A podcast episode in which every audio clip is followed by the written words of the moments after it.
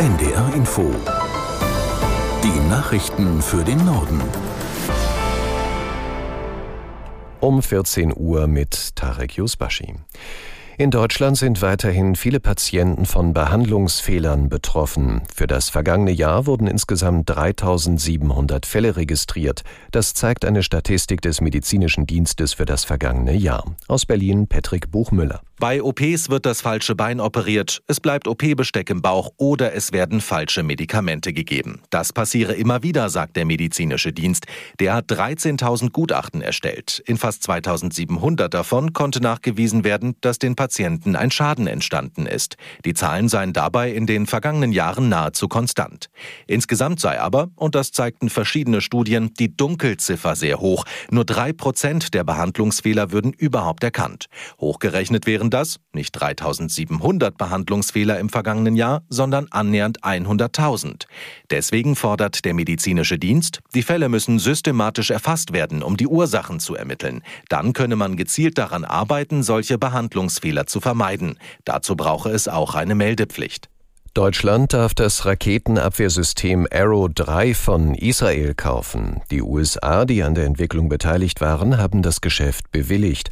Unser Korrespondent Martin Ganselmeier erklärt, warum sich Deutschland gerade jetzt mit dem zusätzlichen System schützen will. Nach dem russischen Angriffskrieg auf die Ukraine ist auch Deutschland bewusst geworden, dass man dringend einen besseren Schutz braucht gegen mögliche russische Angriffsraketen, und zwar Mittel- und Langstreckenraketen.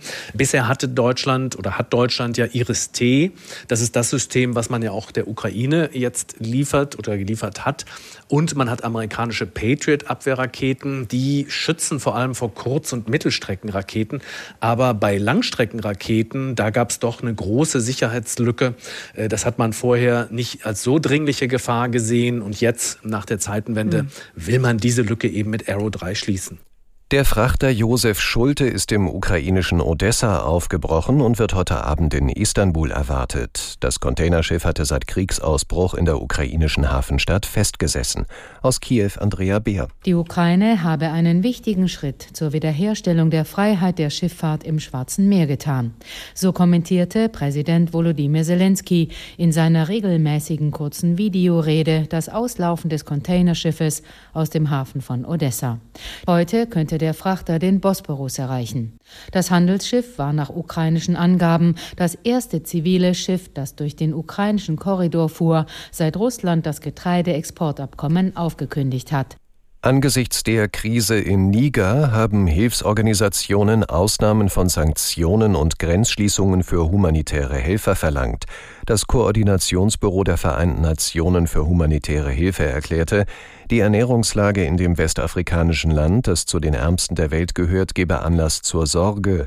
Schon vor dem Militärputsch Ende Juli hätten mehr als drei Millionen Menschen im Niger in schwerwiegender Ernährungsunsicherheit gelebt. Nun dürfte sich die Situation für Millionen Menschen verschlimmern. Die spanische Insel Teneriffa kämpft mit einem sich ausbreitenden Waldbrand. Das Feuer im Nordosten der größten der Kanarischen Inseln habe mittlerweile eine Fläche von mehr als 2600 Hektar erfasst und betreffe sechs Gemeinden, teilte die Regionalregierung mit. Der Brand sei der komplizierteste der vergangenen 40 Jahre auf Teneriffa und schwierig unter Kontrolle zu bringen. Etwa 3800 Menschen wurden in Sicherheit gebracht. Das Bundeskartellamt hat Vorwürfe zurückgewiesen, dass die Tankstellen in Deutschland für den rasanten Anstieg der Benzinpreise verantwortlich sind. Demnach sind permanent steigende Rohölpreise schuld. Aus Bonn Jochen Hilgers. Der Präsident des Bundeskartellamts Andreas Mund rechnet vor, dass es bei Rohöl seit Juli Preissteigerungen um knapp 14 Prozent gegeben habe. Das liege auch daran, dass es bei den Lieferländern Angebotskürzungen gebe. Auch die Gründe für die Preissteigerungen beim Diesel seien eher nicht bei den Tankstellen zu suchen. Seit dem Russland-Embargo erschließe sich Deutschland neue Lieferwege als Importland, dabei stehe es aber in Konkurrenz mit anderen Käufern.